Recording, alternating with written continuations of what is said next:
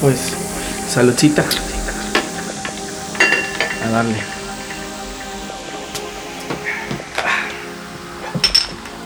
Hola, mi nombre es Axel Mijangos, bienvenidos a Axelography, episodio 8.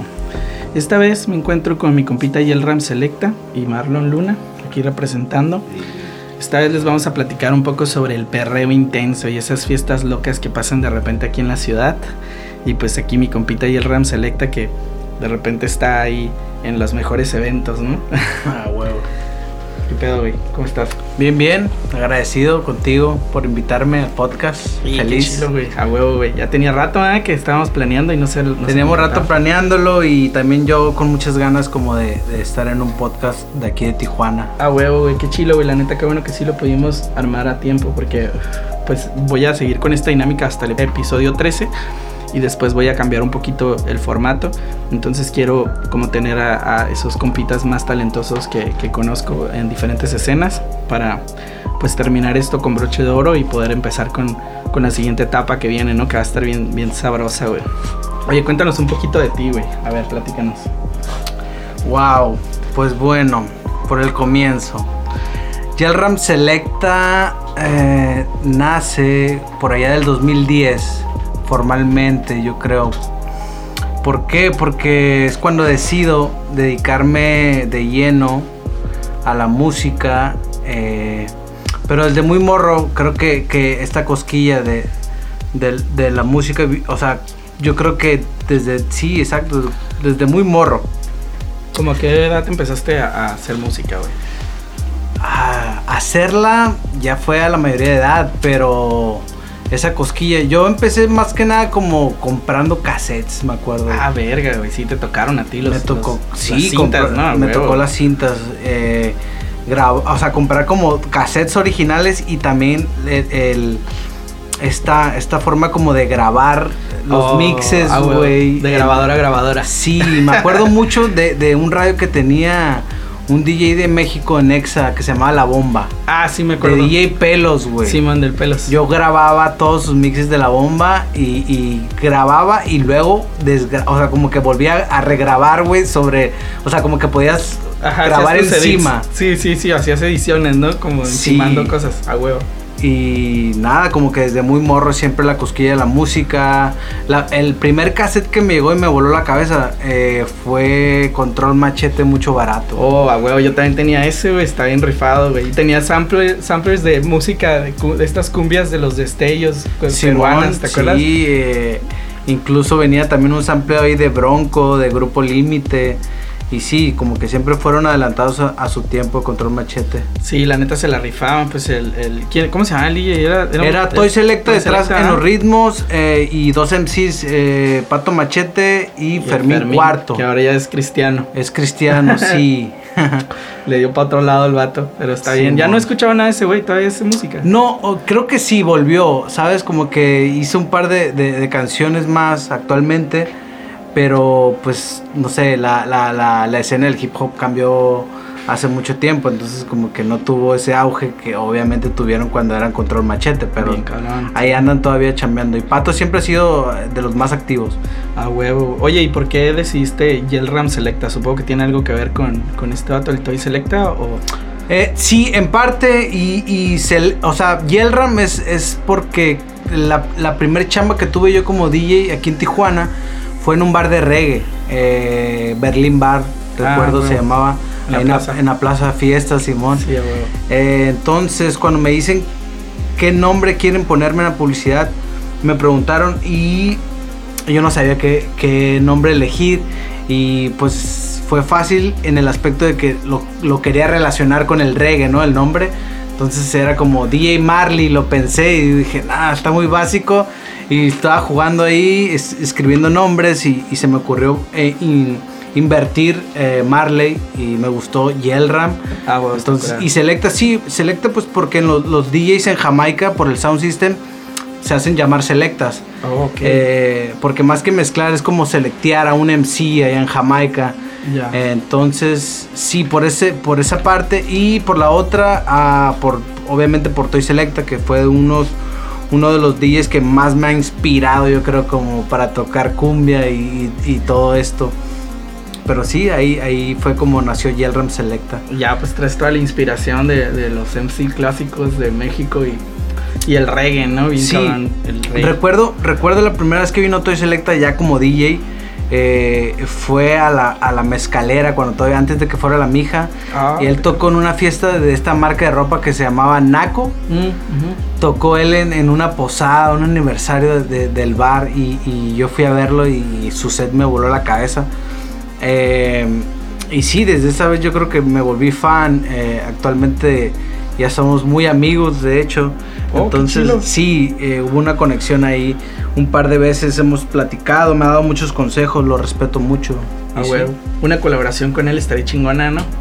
Eh, sí, y, y más que colaborar en música, creo que la, la palabra colaborar creo, creo que, que también cabe como en, en- en este, en esta forma de, de aconsejar, más que nada de, de Toy. Siempre ha sido como las personas más cercanas a mí y que me ha dicho, deberías ir por este camino, este no, este sí.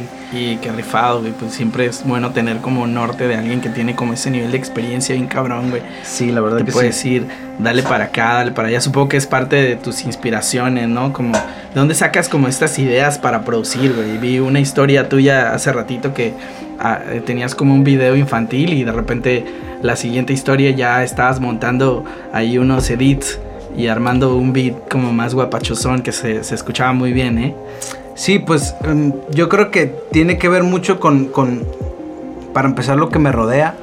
Mi familia, mis amigos, la vida en Tijuana, la vida fronteriza, eh, mucho de internet, ¿sabes? Siempre desde que empecé a hacer música eh, me volví fan de- de- del, del sampling, ¿sabes? Como de samplear, como de andar buscando sonidos, voces, en, incluso entrevistas de, gente que yo admiro y samplearlas, eh, modificar la voz, el pitch.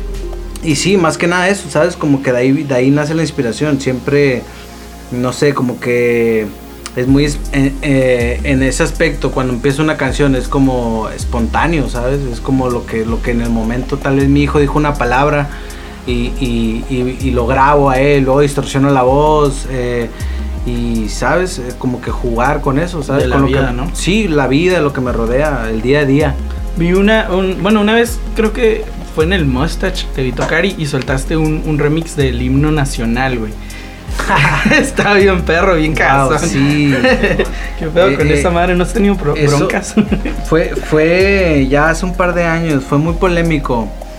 Pero esa idea nació porque justo yo había escuchado ah, en un mix que hizo Toy Selecta para un festival muy famoso de Monterrey que se llama Normal.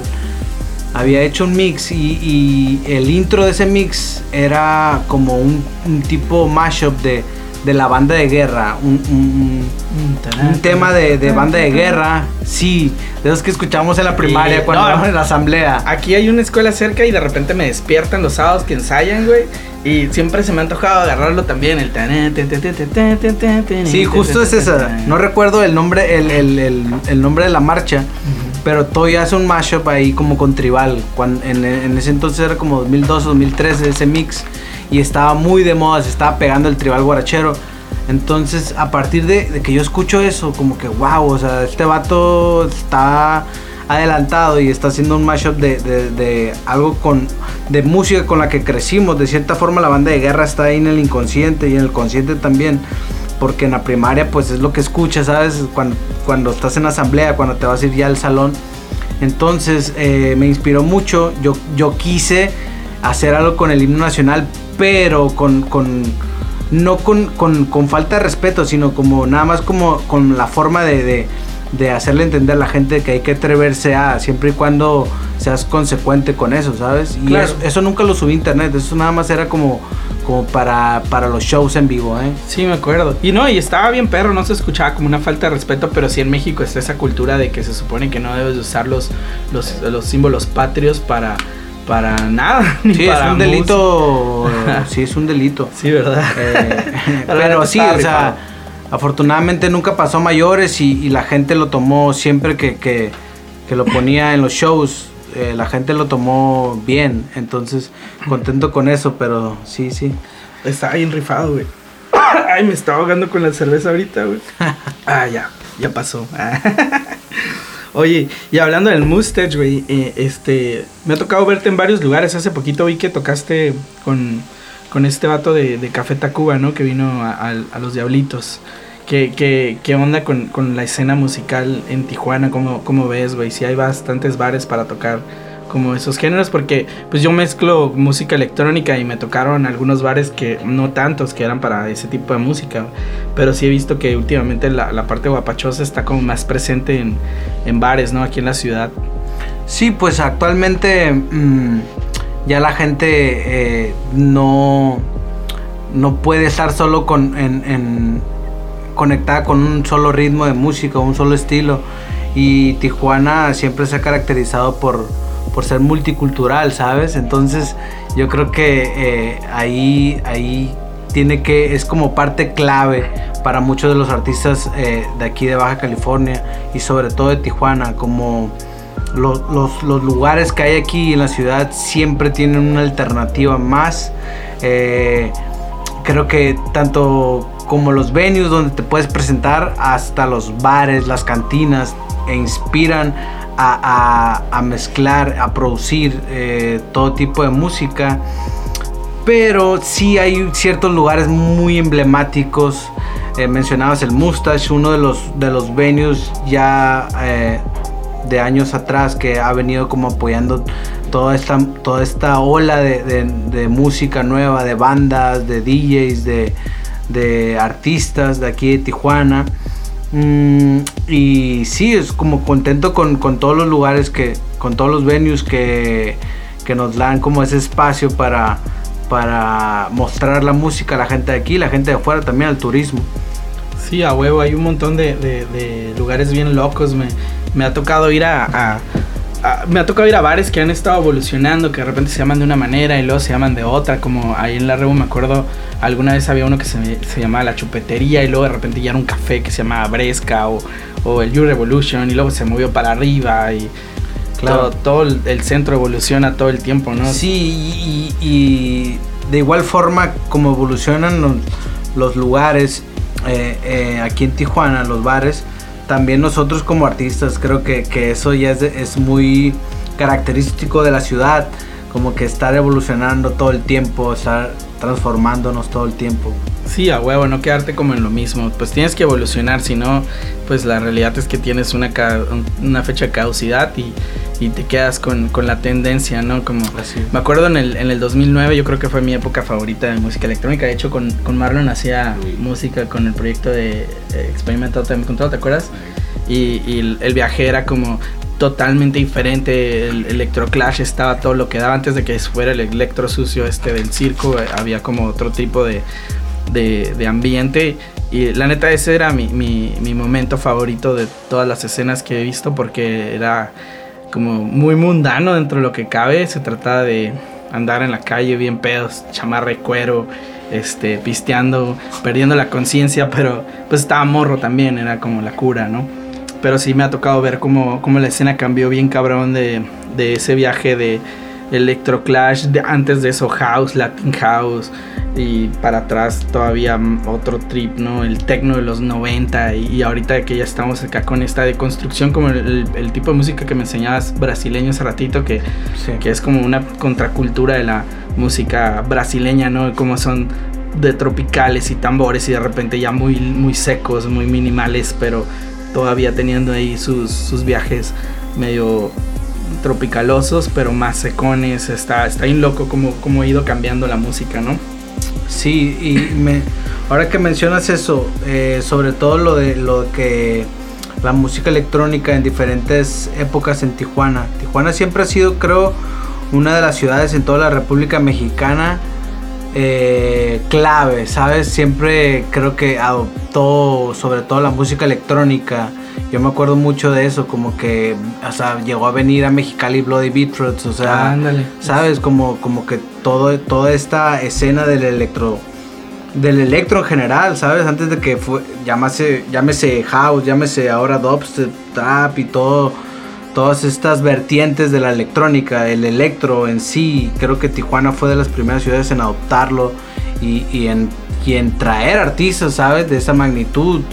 Eh, incluso uno, uno de los integrantes de Daft Punk vino a ser DJ set. Skrillex antes de que se reventara como Skrillex y se pegara eh, mundialmente como Skrillex vino a un lugar aquí en la calle Sexta de Tijuana. Entonces Sí, siempre ha sido Tijuana clave, creo. Me acuerdo una vez que vino también Steve Aoki a Le Container cuando recién lo acaban de abrir, sí, ¿te acuerdas? que ahorita ya Le Container es como... Sí, totalmente Kavinsky otra cosa. Kavinsky. Kavinsky lo fuimos a ver. Kavinsky, uh, no, y tiene que ver, tiene que ver, yo creo que el simple hecho del poder de la frontera, ¿sabes? O Bien cabrón, güey. Tenemos aquí Estados Unidos y, y, y, y ese es el poder, yo creo que tiene Tijuana y, y- y bien agradecido de haber nacido y crecido aquí porque si no fuera por la ciudad, yo creo que no fuéramos lo que somos ahorita como artistas. Bien, cabrón. Pues es que es- eh, yo una vez escuché en algún otro podcast que decían como que Tijuana era el purgatorio de San Diego, pero yo más bien lo veo que es como el patio trasero, güey. Como el lugar en el que van y, y su casa es allá, pero aquí es el party, güey. Aquí es donde Sí, sales a jugar, ¿no? Como la isla de Pinocho. Sí, La isla de Pinocho. Que llegan y todos.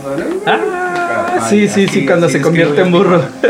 Sí, totalmente. Me acuerdo las, las veces que la revolución estaba como en su mero auge, que ibas y no mames, o sea. Pero estuvo chilo porque pues hay más este más variedad y está está bien loco. A mí me ha tocado ir a, a- a fiestas bien locas aquí en la ciudad. Es- es- he ido a algunas de la Sagrada Familia que están súper bizarras. Pues Sí. es comunidad de arte haciendo fiestas bien intensas. Este una vez fui a uno donde había una, una morrilla como rayada de los feminicidios protestando, pero escuchando reggaetón súper misógino y bailando con un pañal topless en la mitad con una cruz y un vato vestido de María Magdalena llorando atrás de ella, güey, así Sí, sí. súper intenso. Va a haber una el 7 de Va a haber marzo. otra, sí, sí, sí, aquí, ya aquí. tenían rato que no hacían y va- van, a, van a volver. ¿Alguna vez te tocó mezclar en alguna fiesta así bizarrona? Sí, pues de hecho, ahora que mencionas lo de la Sagrada Familia, eh, son amigos míos y la primera edición, la segunda y creo que la tercera estuve presente. Y, y súper contento con eso porque no había sucedido una fiesta de ese tipo en Tijuana, con esa libertad cultural, con esa libertad artística y, y- y yo creo que, que era el- justo el llegar, llegaron ellos en el momento adecuado para, para hacer la fiesta y para hacerle ver a las nuevas generaciones eh, que hay que ser inclusivos y hay que ser respetuosos con, con todo con todas las preferencias sexuales y artísticas sobre todo porque es mucho de performance Sí, la Sagrada Familia defiende mucho esa postura, ¿sabes? Y contento con eso, que Tijuana se lo merecía. Sí, pues la, la última fiesta a la que fui ya, pues me tocó ir a como a dos o tres. La última ya era muy, muy, muy gay. No tengo nada en contra de eso, al contrario, los apoyo totalmente. Estudié mercadotecnia, me tocó convivir con muchos, incluso mi director era como, no sé si era gay declarado, pero evidentemente era gay. Y este... Y la neta, pues estoy como súper abierto. Y al último sí, eh, sí había una apertura bien cabrón. Incluso en algún punto esta chica con la que salgo fue al baño y le tocó ayudar a cambiarse en el baño de mujeres a dos, tres eh, hombres que está, pues eran como travestis y ayudarles a cerrar el vestido y ya no era como ese susto de, hey, ¿tú qué estás haciendo en el baño de mujeres? No era como, no hay pedo, o sea, no, no se sentía como esa, esa, como como incomodidad, al contrario, era, nos tocó bailar con, con ellos, nos tocó estar en la fiesta ahí, ah, ver cosas como súper interesantes y diferentes que, que estaban ocurriendo. Eh, me gustaría ir a este próximo que viene a ver de qué manera ha evolucionado la escena, porque ahora es más, más inclusiva, a pesar de que es muy delicado en ese tema de el respeto a la mujer y todo, sí veo que, que ya no hay esa línea, al menos no con la comunidad gay a, a este nivel en el que nos movemos. Todavía hay generaciones más antiguas que siguen teniendo como ese recelo cultural de, de ok, a mí me crearon a la antigua y las cosas eran diferentes, pero sí veo que es más abierto, ¿no? Y, y está bien chilo porque hay cosas bien interesantes pasando en el arte, como esto del Zapata gay que pintaron en México, que de repente todos los, campesinos se dejaron ir a Bellas Artes. a- Sí. Hasta había ahí creo que el nieto de Zapata quejándose y queriendo destruir como La obra, la sí. obra y las instalaciones. Y, Sí, pues las ideas retrógradas siempre van a existir, ¿sabes? Sí, claro. Pero justo de eso se trata, como de hacer la contraparte de eso. Claro, sí, totalmente. Y al final de cuentas, pues la diversidad siempre enriquece, ¿no? Es, es- los lugares en los que la música ha florecido, como en Estados Unidos, la comunidad afroamericana le dio muchísimo a, a la música y ellos Le dio todo, le dio, ajá, le- pues sí, básicamente todo ahorita lo que es la música gringa, el hip hop y todo eso viene del afro, el jazz que tanto me gusta, empezó de las comunidades negras y las prostitutas y los burle- eh, burdeles y era música del gueto y ahorita ya lo escuchas como en los eventos más fancies, pero la realidad es que era la música del gueto, ¿no? In- inyectada por la comunidad afroamericana y nosotros tenemos ahorita esta otra diversidad de de mujeres, de, de la comunidad LGBT, de, de muchos artistas más abiertos que están como inyectando nuevas propuestas, nuevos eh, este, conceptos, nuevos estilos artísticos. Y está muy cool, la verdad. A mí me gusta mucho, sobre todo por, por el género en el, que, en el que me muevo, que es más experimental en todos sentidos. Sí siento que está inyectándole muchísimo, muchísimo contenido y muchísima calidad al, a los proyectos, ¿no? Y aparte las fiestas, pues, de, de, no sé, no nada más como músico, también así como espectador me gusta ir porque, pues, siempre he tripeado. Para poder hacer bailar a la gente, tienes que poder bailar la música que otras personas que mezclan como tú están tocando para poder entender qué es lo que la gente disfruta, ¿no? En algún punto Claro. cuando mezclamos y hacíamos eso de que, ok, vamos a, a- a bailar y entender qué es lo que sientes, porque no, no todo es el beat, a veces hay un sonido ambiental que es el que te conecta, depende de lo que te hayas metido, o a veces es la fiesta, a veces es el ambiente, a veces es el lugar, la compañía generalmente hace mucho la diferencia, las drogas también, aunque hay- consuman o no consuman lo que sea, siempre es lo que hace que todo cambie también, pues supongo que a ti te ha tocado estar en fiestas muy locas, no nada más mezclando, sino como espectador, que hayas ido a algún lugar y digas, wow, ¿qué está pasando? Sí, pues de hecho yo creo que una de las fiestas más importantes, justo lo que mencionabas de la Sagrada Familia, más que, que, que haya sido una fiesta loca, yo creo que eh, lo que me ha impresionado es, es que se haya logrado tener ese espacio eh, para, para la diversidad eh, tanto musical y artística como sexual. Entonces, sí, justo, justo esta fiesta y las que vienen, porque no solo, o sea, ahorita es la Sagrada Familia. En, en, en uno o dos años va a ser otra fiesta, ¿sabes? Claro, ya va a Las nuevas cuatro. generaciones, sí, las nuevas generaciones creo que, que tienen ese poder, ¿sabes? Y, y- y ese poder va a ser el que estas fiestas ya no sean una vez a cada cierto tiempo, cada dos meses, sino que van a ser más seguidas hasta, hasta que se logren convertir en una fiesta cotidiana cada semana, cada fin de semana, ¿sabes? Sí, bares conceptuales. E incluso estaba leyendo un poco sobre las, las generaciones, porque pues me dedico al marketing y me toca estar como muy actualizado en ese sentido. Lo último que yo tenía era que estaban los, la generación Z, que son los hermanos de los millennials, pero ahora ya los hijos de los millennials vienen como la generación alfa, que son los nacidos en este siglo, en el 2020, y ya empezamos con el alfabeto griego. Y, o sea, ya nada más que si como millennial te sentías chingón de, oh, los millennials del milenio, ¿no? Imagínate nacer y ser la generación alfa, ¿no? Y haber nacido y crecido 100% digital, Sí. y tener otras influencias y tener acceso a la información de manera inmediata por medio de internet, de YouTube, de Spotify, de varios streamings que seguramente todavía ni existen. y va a salir, va a seguir evolucionando en chilo, pues, o sea, lo que viene. ¿Como cuántos años tiene tu, tiene tu morro? ¿El que es generación Z? Wow, sí. ya es- ya es No, alfa, ¿no? Es alfa. Ah, ok. Sí, qué bueno que, me- que mencionas esto, Marlon, porque justo lo vivo yo día a día con, con- con mi hijo, con Dalí. Eh, aprendo de él cómo su cerebro, su mente, su, su aura, su energía está mil veces más despierta que, que la mía y las, y las Sí, pasadas. güey, no mames, tú estabas jugando a su edad con canicas o tazos seguramente Sí. y ese vato ya está manejando un iPad, güey. Sí, y más que manejar como, como toda esta nueva tecnología, el hecho de, de que los, los temas tabús, yo creo que, que a nosotros eh, como millennials, nuestros padres nos, nos, nos llegaron a, vaya, a prohibir ciertas cosas, ellos eh, ahora no, no le temen como a ciertos temas, a ciertas formas de hablar, a, a- a- a ser más como, ¿sabes? Como ellos ya nacen con esa libertad incondicional, ¿sabes? Y Sí, nosotros como padres millennials nos toca nada más como regar esa planta y, y ser guías, güey. Sí, totalmente, güey. aprender, como dices, ¿no? De ellos, porque al final de cuentas, ahorita es tu hijo y tal vez no sabe lo que tú, pero la realidad es que cuando tenga 12, cuando llegue a la pubertad, tal vez ya sabe más de lo que tú sabes ahorita. Totalmente. Y a tu edad, el morro va a saber. No mames, ¿sabes? Está muy loco, güey. Eso me lleva a mi última pregunta. He estado cambiando la, la dinámica de, de este podcast desde el episodio pasado, porque voy a empezar uno nuevo que se va a llamar Imaginópolis, que se va a tratar más de imaginar, precisamente con la idea de, de abrir la posibilidad a, a imaginar nuevos, nuevos eh, escenarios, nuevos mundos, y no nada más de pensar en el, en el que vivimos, ¿no? Porque actualmente todo se trata de ser realistas en qué situación estamos y trata de cambiar eso, pero la realidad es que tenemos que empezar a perfilarnos a nuevas posibilidades que ni siquiera hemos contemplado y qué mejor que hacer un ejercicio de imaginación y empezar a, a pensar en, en otras posibilidades que a lo mejor no son realistas, pero que por ahí podemos empezar a encontrar nuevos caminos, nuevas aperturas.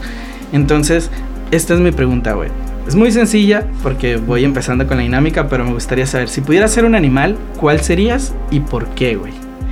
Wow, pues eh, antes de, de comenzar eh, el podcast eh, platicábamos de eso y estuve pensando eh, eh, estos minutos y es fácil, ¿por qué? Porque eh, como, como productor, como vaya, como artista, eh, creo que siempre he sido muy libre. ¿sabes? Muy, muy libre en todos los aspectos sociales, políticos, familiares. Eh, y las aves juegan un papel súper importante, güey. Ellas no necesitan visa, no necesitan pasaporte, No güey. tienen fronteras. No tienen fronteras, güey. Sí. Y yo creo que si pudiera ser eh, un animal sería un ave. Sí, ¿cuál ave te gusta más o menos? Eh, Un wow. águila, un halcón, un cóndor. Yo creo que definitivamente el águila. El águila está verga, güey. El águila, sí. Ah, Por lo que, por lo poco que sé, yo creo que el águila, por la forma también de, de ver, de ver las cosas, de ver el mundo, que de su vista, güey. Ah, están bien chingonas. Sí, y, güey. y sí, totalmente, güey. Volar, güey, sin fronteras. Ver cosas que los demás animales que vuelan también no ven, como el águila. Están vergas, güey. La neta, yo creo que si fuera un animal, a mí me gusta mucho los marinos, güey. Porque Wow, sí. le tengo mucho respeto al mar. eh, pues, aparte de que es como el 70% de la superficie de la Tierra. O sea, Sí, realmente sí, no es el 70% del planeta porque abajo del mar hay tierra. Pero sí de la superficie. Entonces, en caso de, de- de cualquier catástrofe, de cualquier evolución natural, el mar va a tener como más espacio. el- al final de cuentas, lo seguimos contaminando, tirando basura y todo. Y puede que terminemos matando, extinguiendo varias especies. Pero pero el mar sigue siendo para mí como de esos espacios inexplorados, incluso para la humanidad que todavía Sí, no logramos conocer, como conocemos más del espacio que de nuestro propio océano. Sí. Imagino, me imagino ser un tiburón, güey. Me gustan los Wow. tiburones. Y estar nadando, pues sin tantos depredadores naturales, yo creo por eso, porque si fuera como un pinche pececito, no creo que dure mucho, pero sí, Sí, como un tiburón. Qué chingona, huevo. Y estar como con esa seguridad de voy a explorar las profundidades, voy a explorar los arrecifes, voy a conocer, güey, a lo mejor hay sirenas, yo no sé, he visto videos muy locos. ¿Quién Huevo. sabe qué tanto hay? Vi un video en Facebook hace un- unas horas o unos días, no me acuerdo, de, de, de una foca, güey, un, un- sí creo que era una foca. Y el, el tag, el, el copy decía que, que son como los labradores del mar y era un buzo acariciando una foca abajo del agua como si era un perro, güey, bien cabrón y así, lo, no lo lamía, pero sí se le acercaba y se le tallaba Sí, como esa conexión perrito. como de, de Ajá. perro ser humano, ¿no? Ajá, perro ser humano, pero era con un con una foca, güey. O sea, imagínate lo chingón. Y me ha tocado verlas en las playas afuera y pues vilmente te ladran, güey. O sea, también Sí. como un perro es como que yo estoy aquí, vete para allá, ¿no? Pero imagínatela en el mar, güey. Es, es otro pedo, bien cabrón, güey. Sí. Tú, Marlon, ¿cuál animal serías, güey? A ver, vente para acá, güey. Cuéntanos si estás en este viaje. No, pues también un águila acá, ¿no? Un águila, ¿no? Pues también para volar. creo Sí, también. Gusto. juntos, yo creo. Sí, andarían en el Porque, porque yo digo que en el mar está cool, pero el aire y poder llegar a donde quieras, descansar y seguir. sí. Oye, pues me dio mucho gusto que estás aquí. Vamos a recomendarles una, una rolita a- ahorita para que la tripeen. Bueno, la rola eh, que van a escuchar es de mi último EP, el cual eh, lleva por nombre Latin 808. Eh, lo hice en mi última estancia en Ciudad de México. La canción se llama Guacamole. Eh, es un trap, un trap latino muy sabroso. Como el guacamole. Eh, como el guacamole, literal. Espero que les guste. Y esta rola, ¿hace cuánto que la hiciste? ¿Es inédita? La, ya está en, en YouTube. La canción está solo en YouTube, SoundCloud y Badcamp. A huevo, Bandcamp para que apoyen. Ya saben, si quieren seguir un poquito más de la música de, mi compita Yelram Selecta, pueden seguir su arroba en, en sus redes sociales, arroba Yelram Selecta. Apóyenlo, si pueden, métanse a su back- Bandcamp, a su SoundCloud, a Spotify, YouTube, busquen su música, está muy chingona. Y pues ya saben, siempre apoyando músicos locales. Si les gusta este viaje del podcast, ya saben, arroba axelography, axelography.com. Ahí pueden encontrarnos eh, mi trabajo y algunos otros episodios. Por cierto, se me estaba olvidando que traes un proyectito con alemán, ¿verdad? Esa noticia estaba jugosona y la andábamos dejando de lado. A ver, a ver, a ver. Wow, pues sí, eh, eh, mi estancia, mi última estancia en Ciudad de México, donde hice precisamente Latin 808, ah, estuve trabajando con Fantasy, uno de los integrantes de Home Brown, donde pues por así decirlo, alemán, este rapero mexicano reconocido pues ya mundialmente. Eh, gracias a Fantasy pude mostrarle un ritmo, un beat alemán, el cual le gustó bastante. Entonces eh, eh, se quedó con él, ya lo grabó, lo grabó en Los Ángeles. Y este track tiene como concepto la fecha de 420 A huevo. y la temática de obviamente eh, la marihuana lo van a poder escuchar eh, el 20 de marzo. Fíjate que estaba viendo ñam ñam extravaganza, creo que lo entrevistaron ahí. Y estaba comentando el vato que sacaba una rolita cada, cada 420. Y no sabía que era ese viaje, güey. Qué chilo, güey. Sí, justo el año pasado fue la primera la primera entrega de este de este material el cual el cual va va a salir cada cada 420 entonces sí contento con eso y, y súper agradecido con Fantasy con Alemán y obviamente con Home Brown la oportunidad eh, y espero, espero que, que la gente le agrade. Es un ritmo más que trap, es un boom bap, es un hip hop así a la old school, a la Cypress Hill. Y sí, está muy cabrón, les va a gustar. Oye, pues saludcita y ahora sí los dejamos aquí con la rolita de Guacamole. Peace.